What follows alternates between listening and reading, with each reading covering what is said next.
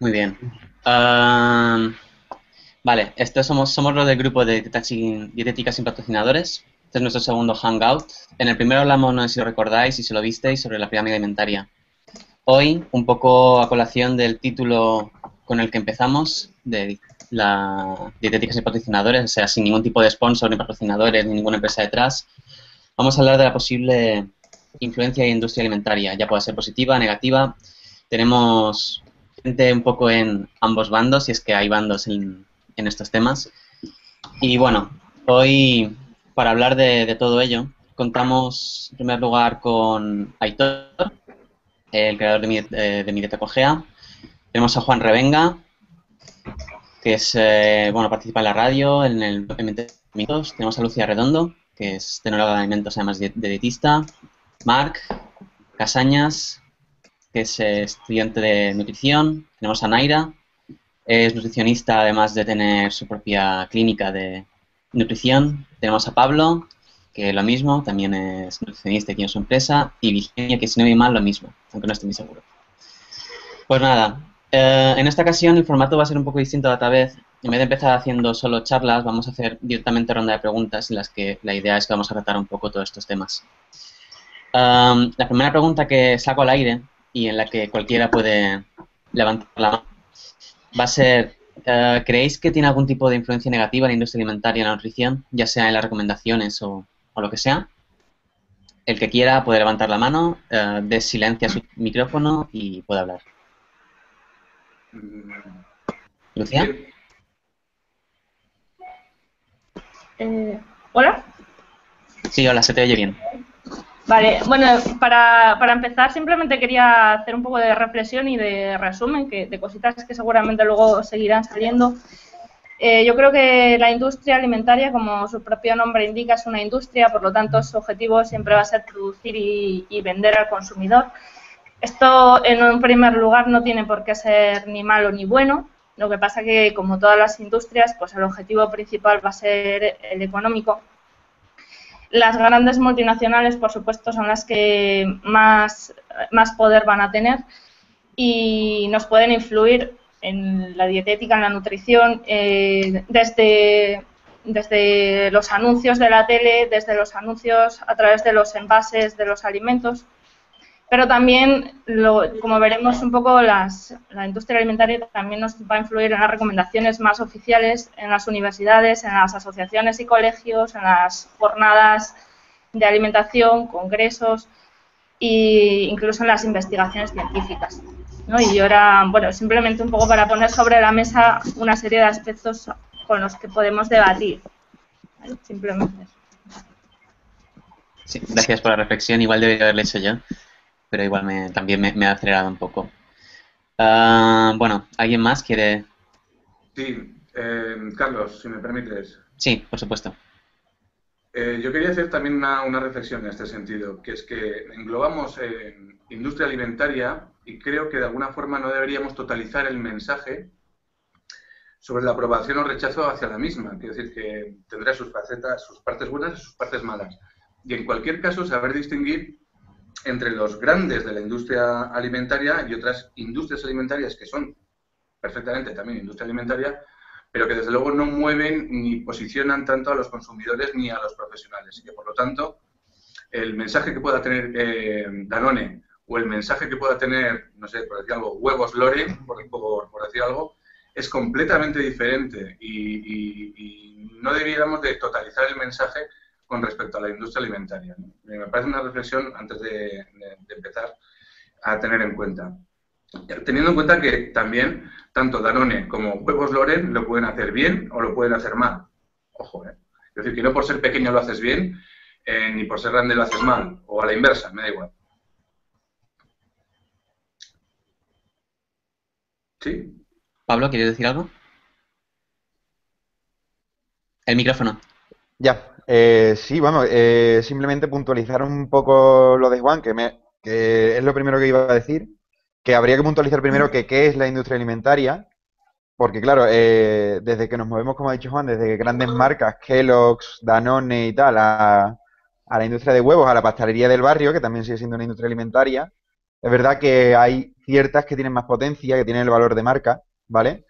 Pero también eh, me gustaría incluir en esa industria alimentaria a, por ejemplo, la industria de eh, alimentos ecológicos, por ejemplo, que también es una industria. Eh, también a la de suplementos, por ejemplo, Herbalife o suplementos deportivos, marcas de proteínas de gimnasio y demás. Y creo que eso también es industria alimentaria y también la tendríamos que tener en cuenta. ¿Vale? Solo eso. Muy bien, sí, estoy de acuerdo. Eh, vale, pues doy paso a Virginia. No se te oye, Virginia. No, nada. No, a ver, eh, mira a ver si tienes. Mira a ver si tienes el, el micrófono en el ordenador, ¿vale? Bueno, a ver, uh, doy paso con otra persona para que esto tenemos problemas técnicos. Lo siento por Virginia.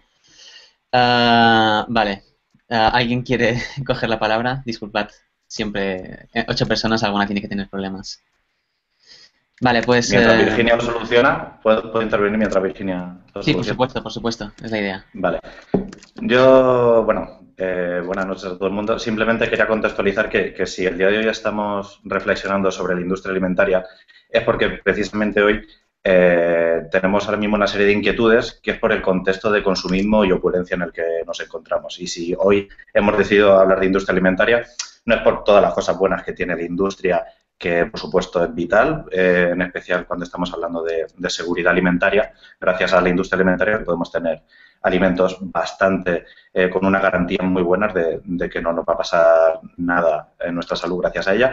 Pero bueno, hay que tener en cuenta que vivimos en un contexto consumista que, como ha dicho Lucía, lo pretende una industria, al fin y al cabo, como, como ente privado de ganar dinero.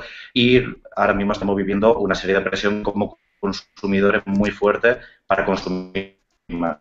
Esto es lo que acaba desembocando es no solo enfermedades de salud ligadas a la opulencia, sino que es un ciclo que no para porque luego la propia industria es la que nos sirve y nos, nos, nos vende en bandeja las propias soluciones. Es decir, hay, estamos en una contradicción, muchas veces acabamos con problemas de salud provocados por la propia industria, por un consumo, por un uso que hemos hecho abusivo, y luego la propia industria es la que también nos, nos vende esa solución, ya sea con productos milagro, también con, con, los health claims, con alimentos funcionales o como sea. Entonces, bueno, yo lo entiendo también como un ciclo en el que en algún momento tendremos que, que intervenir en alguna de esas partes. Muy bien. Entonces, bueno, creo que hemos hecho todas algunas reflexiones. Um, entonces, ¿creéis que su influencia es en, entonces negativa? ¿No? ¿Qué razones? O sea, ahora, por ejemplo, Aitor estaba comentando el hecho de que todo viene un poco de la opulencia y que la, misma industria la, está alimentando, pero también podría ser simplemente que por, la, por nuestra propia opulencia la industria se esté aprovechando, no que la industria no esté dando la opulencia. No sé qué podéis opinar al respecto. Vale, sí, Pablo. Eh, pues verás, eh, lo que opino sobre esto es que sí que nos dicen que, sí, que la, culpa la tenemos el consumidor, que ellos ofrecen un producto, que es un producto que se debería tomar con eh, una cierta frecuencia, pero que la culpa la tenemos nosotros, que es que somos muy opulentos y que no podemos, y que no, no lo tomamos en exceso. Pero claro, cuando te dan una accesibilidad plena a un precio bajísimo, eh, lo tienes en todos sitios, eh, en el supermercado, tiendas de barrio. Para mí uno de los puntos clave son las gasolineras. Por ejemplo, las gasolineras 24 horas, solo hay snacks, refrescos, eh, bolsas de patatas fritas, chocolatinas y demás. Y es algo que está en todos sitios a un precio muy, muy, muy económico, con una palatabilidad perfecta que en cuanto toque tu lengua eh, nos olvidamos de saciedad y hambre y empezamos a comer, a comer, a comer sin control. Y es como, no recuerdo si lo decía Carlos Río, que era como darle una, una pistola cargada a un niño de tres años y decirle que no dispare. Creo que era su frase exacta. Es, te doy todo, te doy todas las opciones, todas las posibilidades perfectas para que tú lo hagas y ahora te digo que no, que eso es malo y que no lo hagas. Entonces, no me parece una buena estrategia de salud, a mí me parece. Bueno, entonces, em, supongamos entonces em, esto que dice Pablo, que tenemos, digamos que la industria no, no ayuda en ese sentido, ya que, o sea, ya que estamos en una economía de libre mercado y, demás. Ah, se supone que ellos pueden vender lo que la gente compre. Pero ¿creéis que debería el gobierno poner algún tipo de traba, ya sea en forma de impuesto o en forma de quizá prohibición social o, alguna cosa por el estilo? Sí. Vamos a ver. Juan mismo, sí.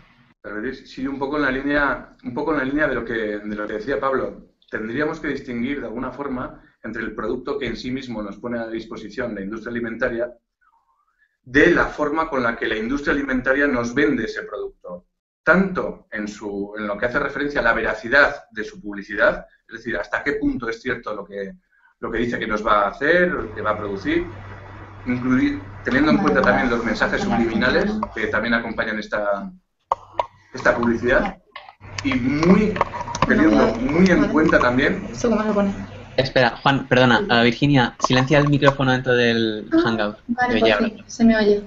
Sí, se te oye. Vale, perdona, Juan, sigue. Y teniendo muy en cuenta ya no solamente el mensaje, el contenido de ese mensaje, sino la presión que se puede hacer en la venta de ese producto, precisamente, eh, como mencionaba Pablo, por su alta disponibilidad. Ya no solamente pues, en una gasolinera, sino en, en cualquier otro punto de venta, ya sea un colegio, ya sea un instituto, un centro de trabajo y también la presión, ya no solamente de la venta, sino también de, del mensaje publicitario. Es que están en todas partes, ya no es solamente el producto en sí mismo, sino la presión que se hace para venderlo, independientemente también del mensaje que, habrá que tener en cuenta. No sé, me parece que eh, luego, entonces, a la hora de, de, decidir si le ponemos una, una tasa o si lo, si lo grabamos de alguna forma, eh, pienso a lo mejor que el camino sería mejor limitar su, publicidad más que, grabar el propio producto. Aunque bueno, cuando si, grabamos un producto con una determinada tasa, ya se está haciendo una publicidad de que ese producto, o todo, todo el mundo va a conocer que ese producto va a tener una, tasa especial porque no es especialmente bueno. No lo sé, es, es, controvertido. ¿no?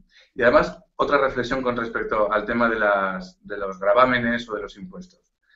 Eh, ¿Qué sentido tiene, y yo lo dejo también abierto, yo, no tengo respuesta, ¿qué sentido tiene eh, reducir o prohibir la publicidad de un determinado alimento que luego eh, va a estar disponible? No sé, es, es controvertido, ¿no? Y además es, eh, va a estar disponible libremente y todo el mundo lo va a poder comprar. es decir, un niño lo va a poder comprar. no lo sé, es controvertido. Vale. Muy bien. Ah, antes ah, de... Bueno, Doy a Lucía, que ha pedido la mano primero. Luego vamos a... ¿Bien? A ver. Bueno, sobre, sobre el tema de los impuestos, la verdad es que yo tampoco tengo una respuesta clara. También un poco como decía Juan. Lo que sí que yo creo que antes de valorar si poner o no impuestos a los, a los productos de, peor calidad o más dañinos, yo creo que hay que valorar la publicidad. Bueno, dos cosas. Una, la publicidad, por supuesto, eh, ya no solo la publicidad en televisión o medios de comunicación, sino también eh, los, los, envases de los productos de, la comida basura. Y también lo que se, eh, la publicidad que se hace para llegar a los niños, para que realmente los niños pidan después esos productos en casa. Yo creo que eso está haciendo mucho daño. Entonces, valorar o no los impuestos no lo sé, yo creo que sería valorarlo después de, regular la, publicidad, que creo que es algo a valorar en primer lugar. Y luego otro tema que creo importantísimo es la educación en escuelas. Pueden estar disponibles los productos que yo creo que eso, retirar eso va a ser casi imposible, retirarlos de los supermercados, al menos del todo pero yo creo que lo que más influencia puede tener es hacer una formación en los niños, que, sepan, que haya educación en todas las escuelas, no solo a los padres, sino a, perdón, no solo a los niños, sino también a los padres. Es un poco la, reflexión que quería hacer. Muchas gracias, Lucía. Vamos paso con Virginia. A ver, ¿me oís ahora? Sí, se, te Bien, por fin. Vale, bueno, pues nada, eh, yo quería recalcar lo que ha dicho Lucía, efectivamente lo que se necesita sobre todo es educación alimentaria, pero yo creo que esto es un problema que, habría que, que habría que abordar desde todos los frentes, incluidos los impuestos. Yo creo que hay que impuestarlo de la misma forma que se impuesta el tabaco. Por ejemplo, el tabaco el 80% son impuestos y, pues no sé, yo creo que una serie de, comidas o de sustancias o alimentos muy concretos que sabes que está demostrado que van a provocar un daño en la salud de esa persona, que vamos a tener que pagarlos todos, creo que esos impuestos deberían de ir directos a esa sanidad para que se pagase pues eh, el daño ocasionado por, por, hacer esas elecciones, ¿no? Y, la publicidad más de lo mismo, no se debería de emitir publicidad de este tipo de productos. Todo esto es muy fácil decirlo, ¿no? Pero ya sabemos que cuesta mucho.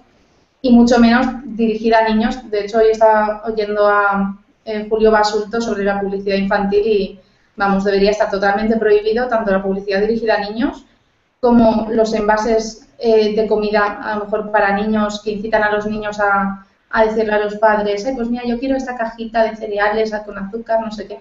Todo eso debería de estar prohibido. Y también, eh, igual que en Estados Unidos, algo bueno que tienen, eh, dar regalos con la comida, como hacen eh, los Happy Meals, por ejemplo, o el Kinder, bueno, o el, bueno, el huevo este, el huevo Kinder, eso yo por mí también debería de estar totalmente prohibido. Pero sí, impuestar la comida basura y, y la comida rica en azúcares, sal o grasas parcialmente hidrogenadas, eso debería de estar, debería de estar muy impostado, en mi opinión. Muy bien, pues damos paso con Marc. Vale, Carlos, pues bueno, voy a intentar ser más breve que la otra vez y bueno, ahora sí se ve la, la pantalla compartida, que la voy a poner ahora y nada, van a ser una, una serie de, de, artículos en las web. ¿Se ve, Carlos? Se ve bien, sí. Se ve bien, sí.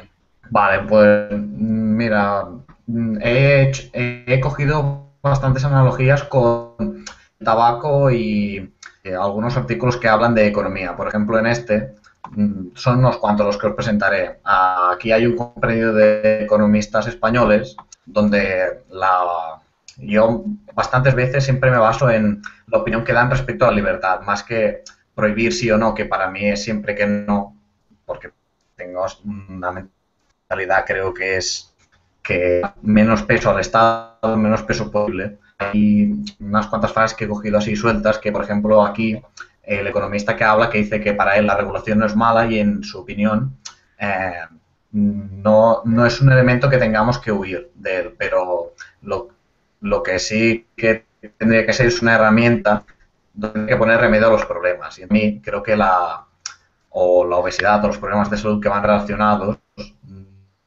no creo que se solucionasen mediante un para mí. Entonces, haciendo la analogía a DACO, aquí eh, en una página web que es hacen contra el consumo de jóvenes del tabaco, mm, creo que está bastante correlacionado a nivel de estadística que cuando suben los impuestos al tabaco baja la, la prevalencia a, a, que la gente compre o consuma tabaco. Saben aquí unas gráficas que os tengo después, te pondré los enlaces como la otra vez. Y lo que veo es, el problema no es si cuando tú coges una tasa a un producto se deja de consumir, que al menos en los casos de economía que se han investigado, sí que, es, sí que hay una cierta correlación. Pero, por ejemplo, hay los problemas de libertad, como en este artículo del país, que entonces cuando aquí hay un impuesto, por ejemplo, y en Portugal o Francia no lo hubiera, tendrías que, aparte del impuesto, que es una acción para mí coercitiva que bajas la zona, tendrías que poner más puertas al campo. Por ejemplo, tendrías que impedir la compra en el extranjero, como como pasa con los cigarrillos, en que una cajetilla vale 8 euros y al país de al lado vale 1,19. Y sobre eh, lo que decía es, por ejemplo, informar más la, la, la etiqueta del producto, un, una proposición que es en el etiquetado poner una advertencia en los productos que se consideran chatarra. A mí el, esta proposición me parece que tiene más libertad ya que no eh, castigas negativamente a la empresa por vender unos productos que en teoría habría un consenso y se dirían cuáles son. El problema, por ejemplo, es donde en la web de, de Sentinel en Twitter, de lo que dice la ciudad del Gazar, pone un ejemplo que cuando el semáforo nutricional despista tiene el nombre de la entrada, donde se ve dos olas mm, en los contenedores que un semáforo verde a naranja, en una salen dos naranjas, que significa como que el producto es peor, y en el otro no hay ningún naranja. Y uno son las porcentaje de grasa helada, el otro es una galleta de chocolate. O sea, para mí cualquier medida que vamos a hacer tiene sus pros y sus contras y por lo tanto aplicar una tasa para mí tendría que ser último o al menos yo no estaría a favor. Y, esa era mi, mi, aportación y aparte recomendar la, la web de José que es, que es cientia.com donde habla sobre este tema y a mí lo que apoyaría es la, la divulgación científica, donde cada uno tiene las oportunidades que él crea conveniente de comprar X o Y producto y tú, y tú mirando eh, una web u otra o escuchando a asociaciones o donde cada uno lo que quiere informarse puede decidir libremente sobre ello. Y aquí acabo mi, mi intervención. Muy bien, muchas gracias. Uh, vale, entonces ahora va Aitor. Yo un poco en el sentido que ha explicado Marc, eh, por tener algo de contexto creo que deberíamos fijarnos también en, países como Dinamarca y Hungría ya, ya, llevaron a cabo hace tiempo este tipo de impuestos y además tenemos, tenemos algo de, de respaldo científico en el que sí que se han hecho, por ejemplo, en Canadá y en Estados Unidos, luego los adjuntaré para el Hangout dos estudios, que bueno, se con, la conclusión de los estudios que sacaban era que los impuestos por sí mismos aplicados a la, a la, comida que se considera menos saludable no tienen por qué disminuir el consumo. Sí que pueden ser una medida enmarcada dentro de, otras muchas, eh, coherentemente como, como ha dicho Virginia me parece, que sí que puede ser una de tantas, pero que por sí sola esas tasas deberían alcanzar al menos un 20% en el gravamen para que empiecen a hacer efecto. Entonces, a mí personalmente, y más sabiendo que el sobrepeso y obesidad está sobre todo en, en el, en el nivel socioeconómico más bajo, me parece que es un, castigo extra a esas personas que muchas veces además no implica un cambio de consumo. Entonces puede ser que la repercusión que, sea, sea, únicamente económica y no, y no en materia de salud. Yo, bueno, también es a lo que me dedico y, y es cierto que es mi sesgo, pero yo sí que soy defensor del modelo informativo y del modelo educativo. Entonces, en el sentido en el que ha dicho Mark, y hay un estudio de Canadá que se publicó en el, Journal of Consumer, decía que, el etiquetado de advertencia sí que es algo más efectivo que, el gravamen en los, por ejemplo, en los impuestos, que en este sentido era en el de la grasa. Entonces, yo personalmente lo que creo que es que más que grabar el alimento, lo que deberíamos hacer si queremos hacer intervenciones políticas es cambiar y facilitar la, adquisición y lo que viene siendo eh, cómo, eh, las frutas y las verduras, que en este caso estaríamos todos de acuerdo que es un, alimento que queremos promocionar, esté más cerca de los niños en este caso, porque muchas veces criminalizamos al, criminalizamos al consumidor y no es el que tiene la culpa. Entonces, bueno, en salud, para hacer buenas elecciones tiene que haber buenas opciones. Somos un país que si quieres jugar a baloncesto tienes que saltar la valla de un colegio. Si juegas con el balón en una plaza te pueden multar. Y tenemos en, al lado de las cajas del supermercado los dulces en vez de las frutas. Yo voy a compartir un, momento la pantalla para, que veáis una cosa que me ha gustado, que he visto aquí en, eh, en Estocolmo y es para que veáis, bueno, esto es una tienda de gasolinera, como ha dicho Pablo al principio, que en el que puedes adquirir fruta por unidades, que es algo que, como sabemos, en nuestro país no tenemos. Y esto es un, un stand eh, en un supermercado en el que, bueno, aquí se pone eh, para los más pequeños, para los niños, coge un plátano. Es decir, tú estás haciendo la compra con, con tus chavales y pues pueden coger un, un plátano gratis del stand de la fruta y no me parece esa, esa promoción tan agresiva que, pasa en nuestro sentido. Entonces, en este sentido, soy más de no, no de tasar, sino de, facilitar y promocionar los alimentos que sí que nos, nos interesa. Positivizar un poco el mensaje de, de lo que hay que consumir y no tanto de lo que no hay que consumir porque será imposible. Gracias. Ah, de hecho, yo creo que, ah, aquí antes Juan ha hecho una, ha dicho una frase que yo creo que es bastante clave en todo esto. Uh, también me queda tan claro a la hora de tasar que el éxito que se pueda ver, ¿no? Esas correlaciones que se ve de que el tabaco la gente fuma menos cuando hay tasas, si es tanto por el hecho de poner una tasa, como si es por el hecho de que al tasarlo das un mensaje claro a la población de, oye, esto es poco sano. O sea, quizás algo que podemos tener en cuenta, no sé qué podéis opinar al respecto. Y a la inversa, si me lo permitís, eh, ¿se me oye? Sí, se te oye, sí. Si me lo permitís, a la inversa, yo no sé, no estoy al corriente de, la posibilidad de, si se ha hecho ya, de en vez de tasar o de grabar con impuestos alimentos no saludables o no recomendables, si se ha hecho eh, la prueba de primar o beneficiar o, o, rebajar el precio de los alimentos más recomendables o de señalarlos de alguna forma. Es decir, este alimento forma parte de un patrón de alimentación equilibrado o más equilibrado.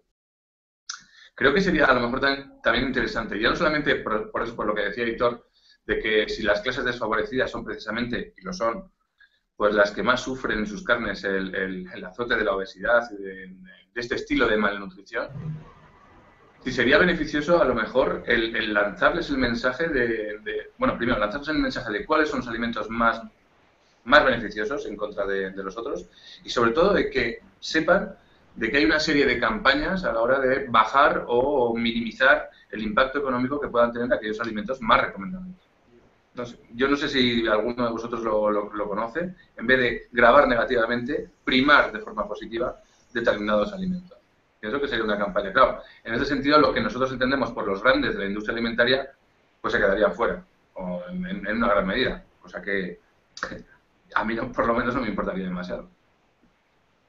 Pero no sé si, si, alguno lo conoce. Bueno, respecto a un, apunte a lo que dice, eh, esto precisamente es lo que se hizo en Estados Unidos con todo el tema de los cereales. Allí la producción de cereales está, digamos, subvencionada por la idea esa de que, de que, son, de que son sanos. Y además, eh, bueno, en todas esas campañas que se hace al respecto de, de tomar más verduras y demás. Pero bueno, uh, Virginia había dicho, dicho que quería intervenir de nuevo. Sí. sí, yo es que creo que no lo he dicho porque yo he ido un poco al ataque y ya se me ha, se me ha pasado decirlo, pero sí que efectivamente, como dice Juan Revenga, eh, además de, bueno, esto lo digo yo, lo de subir, lo de subir las tasas, porque yo sí que estoy a favor de subir las tasas, pero que también pienso que sería bueno, eh, por ejemplo, a los alimentos básicos, pues directamente quitarles los impuestos o que tengan, vamos, lo mínimo. Sobre todo las frutas y las verduras, que aquí tienen un precio que me parece desorbitado para lo que realmente para lo que realmente cuestan. Es decir, que no solo es eh, solo la parte negativa, vamos a subir los impuestos, sino que además de, bueno, que la otra parte también es bajar eh, los impuestos o que no tengan ningún tipo de impuesto, que no sé si eso sería posible, los alimentos eh, básicos, verduras, fruta, legumbres, cereales integrales, ¿de acuerdo? Y eso es a lo que iba y sí, premiar a empresas que, pues se propongan este tipo de cosas. No sé si me he explicado bien. Sí, te he explicado. Vale, ahora que iba Pablo, que había dicho que quería hablar. Sí, verás, eh, voy a compartir pantalla porque, a ver... Ah. Eh, ¿Cómo se comparte pantalla? No, no lo sé muy bien, ¿eh? Vale, tienes un botón a la izquierda del todo, es una especie de pantalla. ¿no? Sí. ¿Y ahora qué le tengo que dar? Ah, le haces clic a compartir pantalla, no sé, yo no lo he usado, pero ah, tiene que ser fácil. Espera, creo que así. ¿Se ve ahora? Ahora sí, perfecto. Vale. Eh, sí, mira, eh, Sabina Escortel, que me dijo que hablara también del plan Avisa, del de hábitos de vida saludable, eh, pues simplemente para comentar un documento que he encontrado y que lo he colgado hoy en Twitter, ¿vale? Sobre el plan Avisa. Dentro del plan Avisa, del cual las empresas adheridas, para que lo veáis bien, son todas estas de aquí, ¿vale? Donde encontramos, no sé, Grefusa, por ejemplo. Me parece un poco curioso, Coca-Cola. Eh, ellas se alían en una fundación llamada Alimentum, no sé si la conocíais, porque yo la, he conocido hoy, y dentro de esto hay un PDF que es como la postura oficial de todas estas. Si ponemos en quiénes somos, veréis que eh, están todos. Está Leche Pascual, está Danone, PepsiCo, y ellos lanzan un PDF que es lo que he leído y bueno, no me dado tiempo a leerlo entero, pero es más o menos la, la voz de la industria alimentaria, ¿vale? Eh, sobre todas estas cuestiones, y es un documento en PDF de unas 150 páginas, de la que habría que resaltar bastantes cosas y que os animo a leer gratamente. Eh, una de estas cosas eh, es, por ejemplo, que hablan del, en publicidad de que tienen el código PAOS, que está dentro, incluido dentro de la estrategia NAOS. No sé si alguno lo conocíais porque a mí me sonaba, pero no lo he leído entero, que es un código de publicidad. ¿Vale? Eh, este código de publicidad lo único malo que le veo es que es voluntario. Por lo tanto, mmm, claro, el que no lo quiera coger, eh, nos olvidamos. Eh, claro, dentro de este código eh, PAOS hay un, mmm, se expresa específicamente que no se le dé publicidad a los niños, esa publicidad agresiva, que es la que estábamos hablando antes, pero claro, lo que no veo es la publicidad subliminal. Por ejemplo, dibujos animados eh, puestos en la caja de los cereales de desayuno. No sé si visteis el documental que el otro día colgó Juan de Brasil, de, de la obesidad, porque es buenísimo. Y se veía perfectamente ese tipo de, de, publicidad subliminal. Como ha dicho antes Virginia también, el Happy Meal, el regalo, el regalo del huevo Kinder, el poner las cosas en la cola del supermercado. Entonces, claro, veo que sería bueno forzar a lo mejor o obligar a este código PAOS a todas las industrias y sobre todo eh, hacerlo un poquito más estricto. Porque si este es el código que nos regula la publicidad en la industria alimentaria y se supone, según la industria alimentaria, que es el mejor del mundo, porque en ese documento viene, eh, me parece un poco mm, sutil, demasiado sutil. Es más, lo llaman como una suave, lo llaman la soft, soft, mmm, sí, era como la traducción de, suave en, materia de ley, vamos. Creo que debería ser un poco más eh, restrictivo este código PAO. No sé si lo conocíais o no. Con esto acabo. Vale, muy bien. Uh, ahora doy paso a primero a Naira, que no ha hablado todavía, y luego iremos con Héctor. Hola, buenas noches. Bueno, en resumen, por lo que os he estado escuchando, creo que básicamente las políticas se podrían resumir en tres enfoques diferentes, ¿no? Por una parte, una perspectiva más educativa, que es la que comparto con, con Aitor, ¿no? Pues en informar al, al consumidor y crear un consumidor mucho más consciente. Por otra parte, también podemos destacar una más prohibitiva, como la que defiende Virginia, ¿no? que establezca una serie de tasas y que, se, y que se prohíba un poco más la publicidad. Y por otra parte también podríamos destacar una masa asociacionista por parte de la industria alimentaria, como por ejemplo lo que acaba de comentar ahora mismo Pablo. Yo desde mi punto de vista creo que habría que englobar todo. O sea, esto es un ataque en común de todo. Por una parte hay que establecer una serie de programas en la escuela, como defendía Lucía. También es cierto que puede ayudar a establecer una serie de reglamentos y demás, pues que pongan, pongan un cierto límite a la industria, porque al fin y al cabo la industria busca su máximo beneficio, ¿no? Entonces también sería necesario pues tener en cuenta, muy en cuenta, la forma o el marketing que emplean en determinados productos, sobre todo cuando estos se enfocan a personas que no tienen esa conciencia como son los niños. Y también creo que habría que incluir a la industria en todo esto. Es decir, la industria también tiene mucho que decir a la hora de crear productos que nos vayan a beneficiar en nuestro día a día. O sea, si nosotros informamos al consumidor y creamos un, consumidor mucho más educado, finalmente va a ir a buscar esos productos que van a ser más saludables. Y por tanto la industria se va a adaptar a ello, es decir, va finalmente a crear una serie de productos que se adapten a lo que está buscando nuestro consumidor. Yo desde mi punto de vista es lo que yo considero o yo comparto, ¿no? que esto es un equipo que tenemos que, tienen que integrarse todo, no se puede considerar de manera aislada bien la forma educativa o la imposición de tasas ni nada, sino que se tienen que introducir muchos cambios en muchos frentes abiertos y muchos frentes diferenciados. No sé qué opináis vosotros respecto a esto. Muy bien, gracias Naira. Ahora va Aitor. Por dar algo de feedback y respondernos, que parece que estamos así simplemente comentando. Eh, lo que ha comentado Juan, sí que hay experiencias bastante interesantes que cuando se aumenta la disponibilidad y se baja el precio, incluso cuando se da gratis, eh, el consumo aumenta y, los marcadores, pues obviamente, y, a lo que es lógico, mejoran. ¿Qué pasa? Que, ya vivimos en el mundo de la incoherencia que compramos las frutas y las verduras, que es lo que gastamos millones de euros para fomentarlas, bueno, millones, no nos pasemos, euros en, fomentarlas, y entonces, eh, por un lado, estamos cobrándolas a 10 veces el, precio el precio de coste, el consumidor es el que lo tiene que pagar, y al fin y al cabo es, estúpido porque estamos destinando fondos públicos a contrarrestar un beneficio que está obteniendo un ente privado. Y eso a mí me parece deplorable, que tengamos que destinar esa cantidad de fondos públicos. En este sentido, ¿qué haría yo? Pues eh, hacer todas las medidas legales que se podrían hacer para facilitar el consumo hacia otro lado. Y esto a la industria también le interesa, porque la industria es necesaria.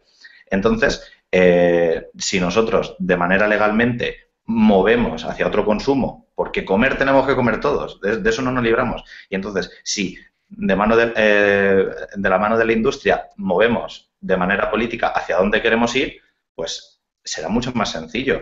Pero haciendo, eh, criminalizando al consumidor, haciendo que pague él ese incremento de, dinero, la industria va, a seguir con su ciclo. Entonces me parece que no es la manera de empezar a partir el pastel, sino simplemente, pues mira, hagamos leyes que no faciliten enriquecerse de esta manera, pongamos precios mínimos, pongamos precios máximos, no permitamos que unas naranjas que se le compran a un agricultor a 10 céntimos el kilo luego se venden a un euro 10, porque no tiene sentido. Y esas cosas, pues bueno, tú puedes intervenir como quieras. Y te pueden, si eres intervencionista en Europa, te van a decir unas cosas, y si eres intervencionista en América Latina, te van a decir otras. Entonces es cuestión de, de, de decir lo que, lo que quieres de la mano con la industria y de la mano con los políticos y hacer las leyes y las medidas legales que queramos, que queramos para ello. Que es posible porque la industria necesita consumidores y los consumidores necesitan comida. Simplemente es cambiar el modelo de lo que se va a comprar. Muy bien. Ahora va Virginia. Vale, a ver. Nada, yo, bueno, de acuerdo con lo que ha dicho Hitor y retomando lo que estaba diciendo eh, Pablo sobre lo del plan Avisa, para la gente que nos esté oyendo, que no sepa muy bien lo que es, porque además es bastante reciente, solo quería comentar un poco, hablando de incoherencias, eh, lo que es este plan. Entonces, esto es una campaña publicitaria de televisión eh, que es Hábitos de Vida Saludables y esto lo lleva eh, la AECOSAN, que esto fue creado hace un mes, que lo que fusiona es la ESAN, la Agencia, de Seguridad, la Agencia Española de Seguridad Alimentaria, con el Instituto Nacional de Consumo. ¿Qué pasa? Que los que nos llevan este compromiso del gobierno para frenar la obesidad y el sedentarismo, hablando de incoherencias, como decía antes, eh, pues el presidente es, por ejemplo, el presidente de PepsiCo, el vicepresidente es el, es el presidente de Danone, el tesorero, el presidente de Leche Pascual, los locales son el presidente de Bimbo, el presidente de Campo Frío, el presidente de Coca-Cola, entonces, pues esto es un poco, mm, como no sé a quién le he dicho hoy en Twitter, dejar que cuide el rebaño, pues un lobo. Entonces, pues nada, solo puntualizar eso, ¿qué es el plan Avisa este? Que bien no sé yo hasta qué punto se puede, pueden comprometerse, si tirarse piedras a su propio tejado, a frenar la obesidad y, y bueno, y el sedentarismo únicamente era esto. Mm. Nada más. Vale, muy bien. Juan, ¿quieres hablar? ¿Puede ser? Sí, por dar también un poco de, feedback a lo que se ha venido diciendo. Eh, pero es la dinámica de siempre. O sea, lo que está comentando Pablo de que es un código de adhesión voluntaria, eh, también lo que está ahora mismo comentando Virginia, es que resulta que son estas mismas empresas las que se involucran de forma pública en todas las campañas para desterrar la, obesidad en, entre la población, de los niños, de los adultos, etcétera, etcétera. Son encima los que se llevan los premios por esas campañas, lo vimos en el vídeo que colgué el, otro día, por lo menos en, en Brasil, y los que se llevan la gloria. Es decir, esta industria alimentaria no solamente contribuye, habría que ver en qué magnitud, a provocarnos eh, o a provocar entre la población unos, unas ciertas patologías relacionadas con, la malnutrición, sino que además se llevan los premios por intervenir para evitarlas. Y mm, contestando un poco a Pablo lo que, lo que comentaba eh, sobre ese código de, de, adhesión voluntaria, que es el código PAOS, simplemente habría que hacer cumplir el código al que están adscritos aquellas personas que voluntariamente o aquellas empresas que voluntariamente se han metido. Está prohibido, según ese código PAOS, dar regalitos, poner eh, como reclamo a personajes que sean o que tengan una especial relación con la infancia. Y esto se está haciendo continuamente, lo está haciendo Coca-Cola, lo está haciendo PepsiCo, lo está haciendo Burger King, lo está haciendo Danone, e insisto, todas estas eh, empresas están dentro del código PAOS y lo están incumpliendo. Yo no sé quién tiene que regular esto, pero el, caso es que a mí me revienta soberanamente que son que a quien estamos poniendo en el, en el objetivo o en el punto de mira de ser en cierta medida culpables, no digo culpables, pero en cierta medida culpables, encima se lleven la gloria por ser los únicos que intervienen, o los únicos, o, los que de forma más visible intervienen para solucionar el problema. Y eso me revienta soberanamente. Y creo que debería ser cambiado. Sí, estoy de acuerdo. De hecho, otra de las cuestiones que creo que vale la pena eh, discutir es sobre, em, igual que, que las empresas de la industria alimentaria no afectan a la de comer o, incluso ponen los alimentos más palatables, como Pablo comentaba, en la cola de supermercado, también incluso podemos verlos en, en los congresos. En los congresos de, dietética y nutrición, por ejemplo, fue bastante sonado por Twitter el hecho este del aceite acalórico de Olesa o de eso, no sé cómo se llama bien la, la, marca. Em, ¿Qué opináis un poco respecto a que todos estos congresos, o sea, digamos que el hecho de que la comunidad científica de nutrición esté quizá influenciada o apoyada o haya cierta simbiosis con la industria alimentaria. ¿Qué opináis al respecto? ¿Qué pasa con Lucía, que ha dicho que quería hablar? Bueno, yo creo que este tema es muy importante y de hecho, bueno, este grupo que hemos creado, yo creo que tuvo el origen por aquel congreso, ¿verdad? Bueno, salió la idea de, después de aquel congreso, entonces yo creo que es importante hablar un poco de esto. Eh, bueno, en primer lugar, este tipo de congresos y jornadas, eh, dentro de lo que es la ciencia de la nutrición, yo, que yo creo que eh, es, importantísimo, porque como todos sabemos, la nutrición es una ciencia muy nueva y como está constantemente cambiando y renovándose, pues necesitamos pues, lugares para que, para que esto se dé a conocer, ¿no? Entonces, claro, si tú te dedicas a la dietética, a la nutrición y, quieres renovarte en todo esto, pues, pues no te queda casi otra, ¿no? O bueno, a no ser que te guste leer, leer y leer y ser muy crítico con todo lo que haces, pues es como, como muy necesario.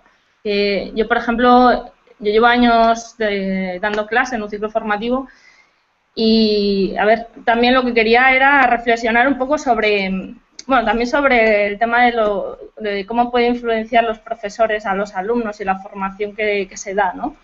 Pero que yo creo que, por ejemplo, los profesores, tanto de universidad como de ciclos o de lo que sea, eh, también hay que pensar que, claro, el estar, el estar eh, renovándose y actualizándose con todo lo que se habla en, una clase, por ejemplo, en, una clase de 126 horas, por ejemplo, la que doy yo, pues casi no te da tiempo a renovarte de todo, de todo absolutamente lo que hablas, ¿no? Entonces, creo que este tipo de congresos deberían de ser totalmente fiables, independientes y que se den a conocer todas las, actualizaciones, ¿no? Entonces, lo que yo creo que no se puede permitir son cosas como las que debieron pasar en Granada, pero cosas como las que también pasaron en unas jornadas que se hicieron en Reus en noviembre, donde había una mesa redonda patrocinada por Danone, había una mesa redonda patrocinada por el Instituto Flora e incluso había una conferencia sobre obesidad y sedentarismo que lo da un representante de Coca-Cola. Entonces, yo creo que eh, esto no se puede permitir. Como, como, nutricionistas, como dietistas, no creo que se pueda permitir. Y yendo un poco más allá, creo que hay otra cosa importante, y es que en la universidad tampoco te dan herramientas para ser crítico con todo esto que estamos hablando. Es decir, que tú sales de haber estudiado una carrera y piensas que la nutrición es eh, bueno, que, no, se pone en duda, ¿no? Que las grasas saturadas son malas, que los lácteos son, que son, son necesarios, que hay que comer pan, que no, no se pone en duda toda esta, todo esto que, te enseñan. Y yo creo que una cosa importante es que, se dé una visión crítica de lo que es la alimentación o la nutrición, para que luego tú puedas tener criterios a la hora de, decidir, ¿no? Bueno, pues era, era simplemente esto. Vale, muy bien. Pues ahora damos paso a Pablo. Sí, eh, yo simplemente quería comentar mi experiencia eh, de donde surgió todo esto, que yo estuve en el congreso del 25 aniversario de ADN con Juan y no sé si había alguien más, que si no lo vi, pero con Juan sé que coincidí porque hablé con él. Eh, allí, por ejemplo, lo que hicimos fue hacer mesas redondas en la que cada, cada 30 minutos pues íbamos de mesa en mesa eh, según el tema, y cada uno lanzaba sus opiniones, ¿vale? Entonces, a mí, por ejemplo, no me vino la chica de Kelo y me puso un cuchillo en el cuello diciéndome que yo tenía que apoyar los cereales de desayuno. Allí cada uno fue libre de decir lo que quiso, eh, todo el mundo se expresó con libertad y se llegó a, a unas recomendaciones que deberían salir eh, ahora en febrero, supongo. claro, eso sí, para mí el problema que hubo es que eh, esas recomendaciones ya se iban sacando sobre un guion original que traía el representante de cada mesa. Por ejemplo, se hacía mesa de obesidad, mesa de hipercolesterolemia, mesa de diabetes, pero claro, se trabajaba sobre un lienzo, sobre un lienzo ya escrito. No podríamos, ahí no se puede partir de la base, porque claro, si te dicen, oye, tenemos que retocar o modificar estas recomendaciones que son las que teníamos antes, mm, es complicado, es complicado eh, modificar algunas cosas de base. Y después tenía que pasar, si no me equivoco, Juan, por el comité científico, antes de salir a la luz. No sé si no me equivoco. Sí, ¿verdad? No, no, te equivocas, sí, es cierto. Sí, no, tiene que pasar por el comité científico. Claro, el comité científico también tiene que aportar ahí su, eh, su reflexión. Entonces, eh, es lo único que quería decir, que bueno, esas mesas redondas fueron con completa libertad pero que se podría haber hecho un poco mejor eh, si no se trabajara sobre un lienzo ya escrito. Después sí que hubo una mesa redonda eh, donde estuvieron chicas de Danone, de Kellogg's, y fue un completo bombardeo. No os creáis que, los dietistas nos quedamos callados, ¿eh? fue un completo bombardeo y evidentemente no se iban a reír de nosotros porque empezaron a decirnos, por ejemplo, Kellogg's no habló del azúcar, los habló de todo lo que le añaden al cereal, de la vitamina D, del hierro, de bla, bla, bla, bla, bla, bla, y en ningún momento mencionó el azúcar. Eso causó un revuelo, causó un revuelo y, se y allí nos echamos las manos a la cabeza y, a gritar. Juan también eh, se levantó y por poco hizo llorar a, la chica del aceite calórico. Eh, Julia Farré también creo que fue bastante, bastante crítica con, con la del aceite y no sé con alguna más. Así que, lo que quiero deciros es que, bueno, que esos congresos que evidentemente son muy necesarios y que si no los patrocina la industria alimentaria, no lo va a patrocinar eh, Hewlett Packard o Ford, Evidentemente lo va a patrocinar Kellogg's, Danone, que son los que le interesan e interesa meterse por ahí. Pero que yo, yo creo que antes que influenciarnos, eh, se fueron un poco escaldados, ¿eh? Porque le dimos bastante caña, ¿eh? Solo eso. Vale, solo un apunte antes de dejar paso a Virginia. Ah, yo, que soy físico, yo hace un par de años participé en el Congreso de la Bienal de la Real Sociedad de la Física y no hay ningún tipo de no hay ningún tipo de patrocinación, de, patrocinio. Es decir, no, no que se tenga que ver necesario el hecho de que una empresa de alimentación patrocine ningún tipo de congreso de nutrición que no es necesario. O sea, en la Bienal creo que creo que tienes que pagar algo para estar colegiado o no es ese el gobierno directamente el que lo paga, no sé muy bien cómo, no sé muy bien cómo lo hacen. Pero que vamos, que no es necesario. Si, si el problema es quién lo paga, eso no, no va a ser, no va a hacer falta. Al menos bueno, al menos es en la experiencia en otros campos científicos en los que, obviamente en física, ¿quién va a pagar? ¿Sabes quién, quién, quién te va a pagar para que hagas un congreso hablando de física de partículas? Pues nadie. Pero bueno, nada, eso era un apunte. Uh, de ahí pasaba a Virginia.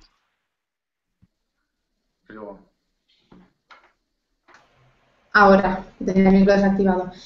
Bueno, yo quería lanzar una pregunta, eh, pero es que tú ya, ya me lo acabas de decir. La pregunta era, ¿realmente necesitamos patrocinadores para nuestros congresos? Y la pregunta siguiente es, ¿son todos los patrocinadores malos? Porque, claro, para nosotros no es un problema que venga el de Kellogg's diciéndonos lo maravillosos que son sus cereales, porque tenemos una información, o sea, tenemos una formación que nos permite un poco discernir hasta qué punto es verdad o es mentira. El problema sería pues lo que hemos hablado de la publicidad con el resto de la población, etcétera. Eh, entonces, mi pregunta un poco para todos es esa, si realmente necesitamos patrocinadores y si todos los patrocinadores son malos, entre comillas, o si simplemente eh, nos proporcionan información sin intención de, sesgar nuestra opinión, si se, podría permitir. Eso es lo único. Vale, muy bien. Doy paso a Aitor, que dice que quiere hacer un comentario rápido. Sí, simplemente no son necesarios, es decir, que sí que pueden dar un salto de calidad no, no te lo permite o el evento no, no, te lo permite y necesitas más fondos. Pero creo que a veces el patrocinio es como te abro mi casa y ven aquí, mm, haz lo que quieras y te estoy dando mi hueco, te estoy dando mi audiencia y estás haciendo lo que te sale aquí de, de, tus adentros para compartir todas tus mentiras muchas veces, porque en este foro se sesga muchísimo y para decir esto. Entonces, yo creo que es, si te abro la puerta de mi casa, y, no te pongo apenas condiciones, eso es lo que tenemos que cambiar. Y si queremos tener de patrocinadores Danone, el Instituto de Cerveza y Salud, Nestlé, Abbott, etc., ok, ¿querés estar con nosotros y patrocinar el congreso y que se asocie vuestra marca con dietistas, nutricionistas y nutrición? Vale, pero tienes que responder, por otro lado, y apretar las tuercas. Y claro que interesa, a los patrocinadores les interesará estar con nosotros, pero claro, si nosotros ponemos un filtro y nos ponemos exigentes, pues estará con nosotros quien quiera cumplir nuestras normas. Pero lo que no se puede ser es, entra aquí, haz lo que quieras y luego estás haciendo lo contrario con el mensaje a la población. Entonces, patrocinadores sí, pero con las condiciones que nosotros las podemos marcar.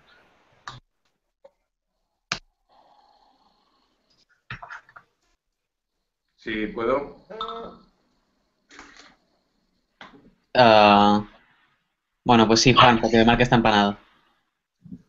Eh, no me quiero colar, no sé si había alguien... Eh, Se suponía que Mark...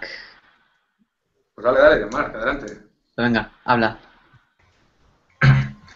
Bueno, yo solo quería hacer referencia a un estudio que cuando salió creo que lo compartimos todos y hace poco hasta Julio Basuto lo puso, más que nada me extrañó a nivel personal, que es es uno que se hizo donde se vio que en, una revisión sistemática estadística, en los estudios donde mm, relacionaban los que encontraban causa, los que encontraban una, una causa en, lo, en, las bebidas azucaradas, si causaban ah, una ganancia de peso o no, y donde este, lo que, este estudio lo que mostró es que las, que las empresas que estaban que financiaban el estudio, si tenían conflicto de intereses, lo que sucedía era que esas no encontraban relación las que las que no tenían patrocinio por las, em, por las empresas de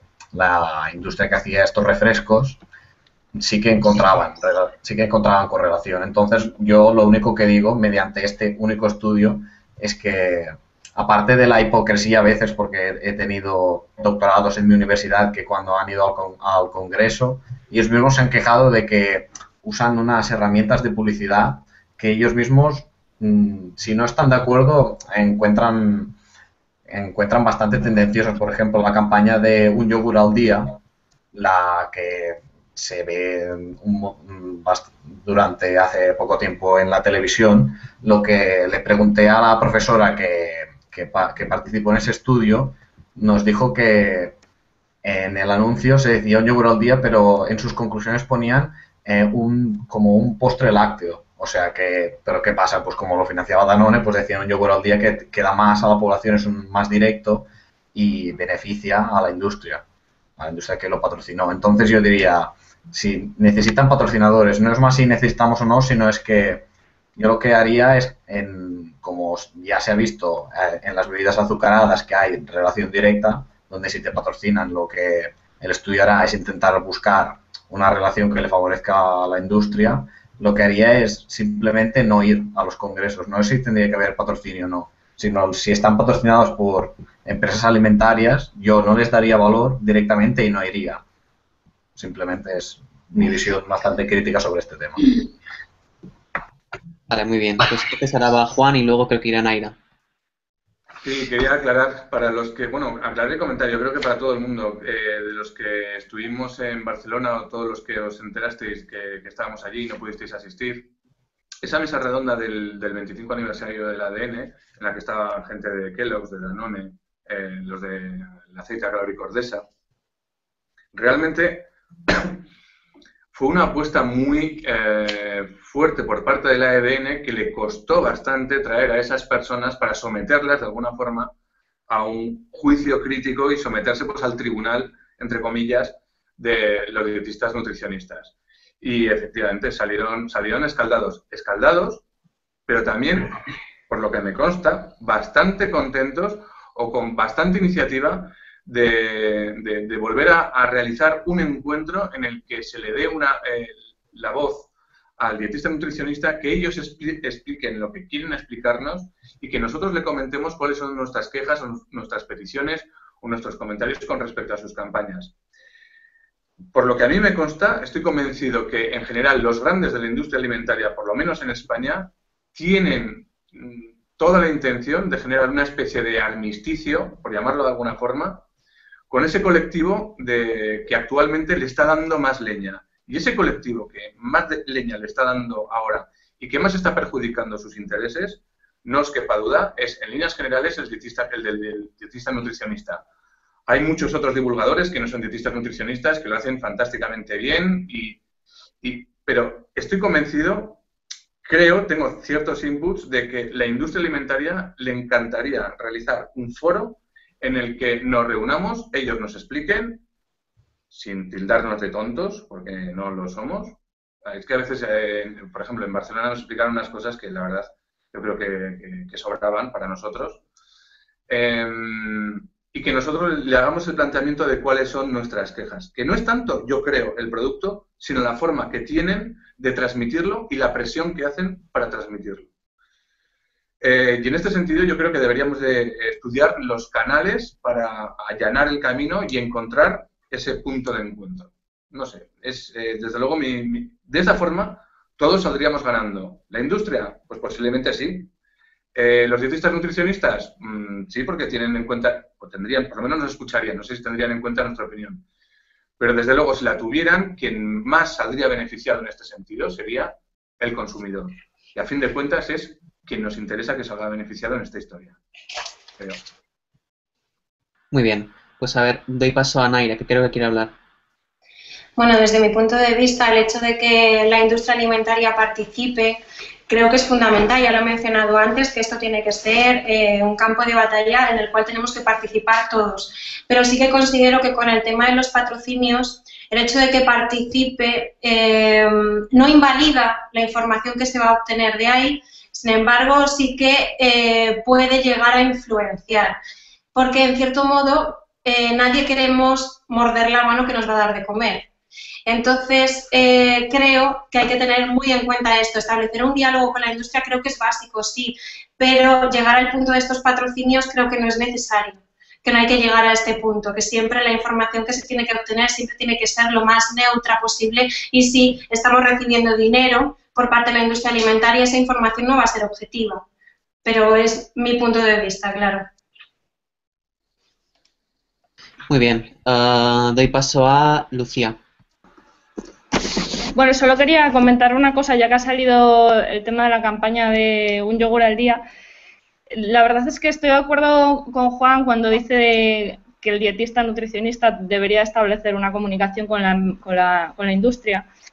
A mí me surge la duda si realmente al final la industria sí que puede hacer caso, pero hasta cierto punto. Y yo quería ahora compartir, a ver si lo sé compartir. ¿Se ve algo? No. No, no se ve nada. Vale, ahora sí, ahora sí. ¿Ahora sí? Vale, bueno, esta es la campaña de la que hablabais, que, se hace bajo el, documento que hace el FESNAP, con un grupo de expertos y demás, y yo os animo a que os leáis el documento completo porque es muy interesante.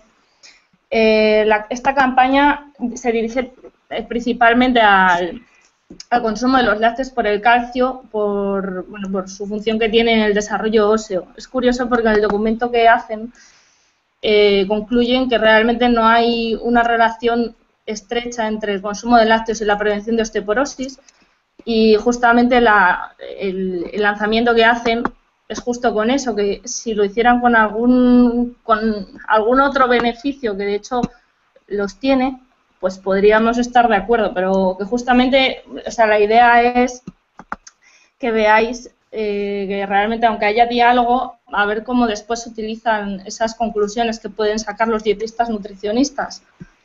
Vale, era solo eh, este comentario. Muy bien, dejo la palabra a Virginia, que quiere comentar algo. Sí, ¿me oís? Sí, ¿no? Sí. Eh, nada, solo, bueno, una de las preguntas, las últimas preguntas ya era eh, el tema de la influencia sobre los suplementos alimenticios. Yo en concreto eh, me quería referir más bien a la, todo el tema este de fitoterapia que hay en farmacias, porque, bueno, con la homeopatía ya ni nos metemos porque además son cosas de los farmacéuticos. Pero como no sé si, si lo habéis dicho a alguien, sí que me gustaría decir que, que la fitoterapia, que al final es un poco algo que se nos añade a nosotros, por alguna razón, eh, pues me parece que, no sé qué opináis, pero me parece que debería estar muy legislada y no voy a decir prohibida porque es que ya parezco una nazi entre lo de las tasas y lo de prohibir la fitoterapia, pero eh, creo que habría que legislar mucho mejor sobre esto porque lo que no puede ser es que una persona vaya eh, a la farmacia, no, yo quiero adelgazar, pues tómate las cápsulas estas del cachopa, pues tómate verde, pues tómate guaraná. Eso me parece fatal. Y más siendo que no está basado en evidencia científica, me parece, vamos, me parece un engaño y una estafa. Igual que se engaña a la gente cuando llama al tarot a las 4 de la mañana, pues me parece lo mismo. No sé qué opinión tenéis vosotros, pero no sé, ya me decís lo que pensáis.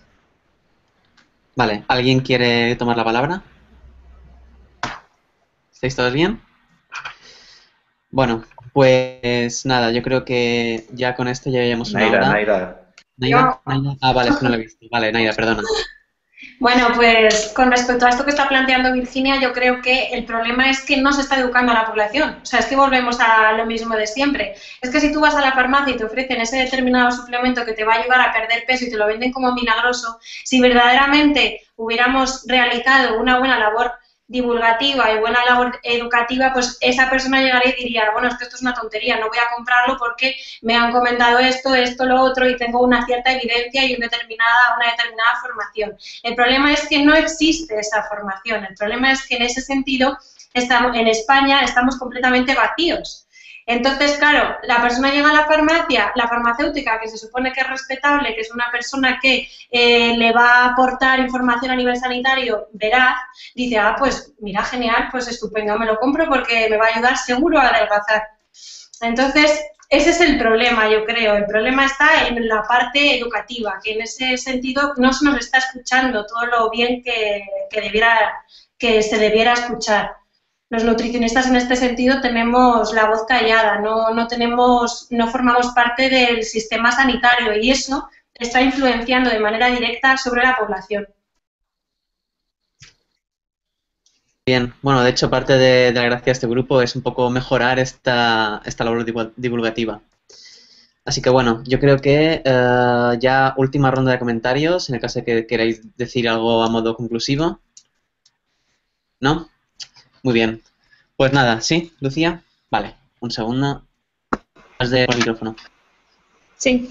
Eh, bueno, yo como conclusión solo quería eh, poner sobre la mesa lo que realmente podemos hacer. Es decir, que hemos hablado de, lo que se puede hacer desde el gobierno o qué campañas se podrían hacer. Yo creo que de lo que podemos hacer nosotros y, bueno, la gente que nos vea.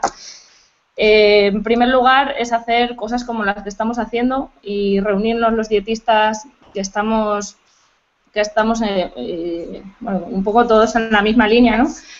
Y en segundo lugar, impulsar la formación y entrar en los colegios y educar a los niños y educar a los padres y, luchar todos con ello. Y tenemos que enseñar a la gente a comer y, a, y sobre todo a que no se crean todo lo que dice la tele y lo que dice la publicidad. Un poco eso para finalizar. Muy bien, pues nada, muchas gracias Lucía, muchas gracias a los siete que habéis participado hoy. Bueno, yo creo que hemos sacado algunas cosas interesantes. Probablemente si no es Aitor, si no yo, si no Juan, si no alguien de los que tenemos aquí blog, eh, publicaremos alguna entrada reflexiva. Y bueno, eh, espero que estéis dentro de tres semanas, que va a ser la, que va a ser la, la frecuencia que tenemos planeada. Cada, perdón, cada tres semanas vamos a, a hacer un hangout de estos. Uh, dentro de tres semanas hablaremos de la dieta paleolítica. Espero que aparezcáis y escuchéis y los que puedan que participen y que me vuestras preguntas. Pues nada, lo dicho, muchas gracias por escucharnos, por tener la paciencia de escucharnos durante algo más de una hora, una hora y cinco minutos más o menos. Y nada, encantado.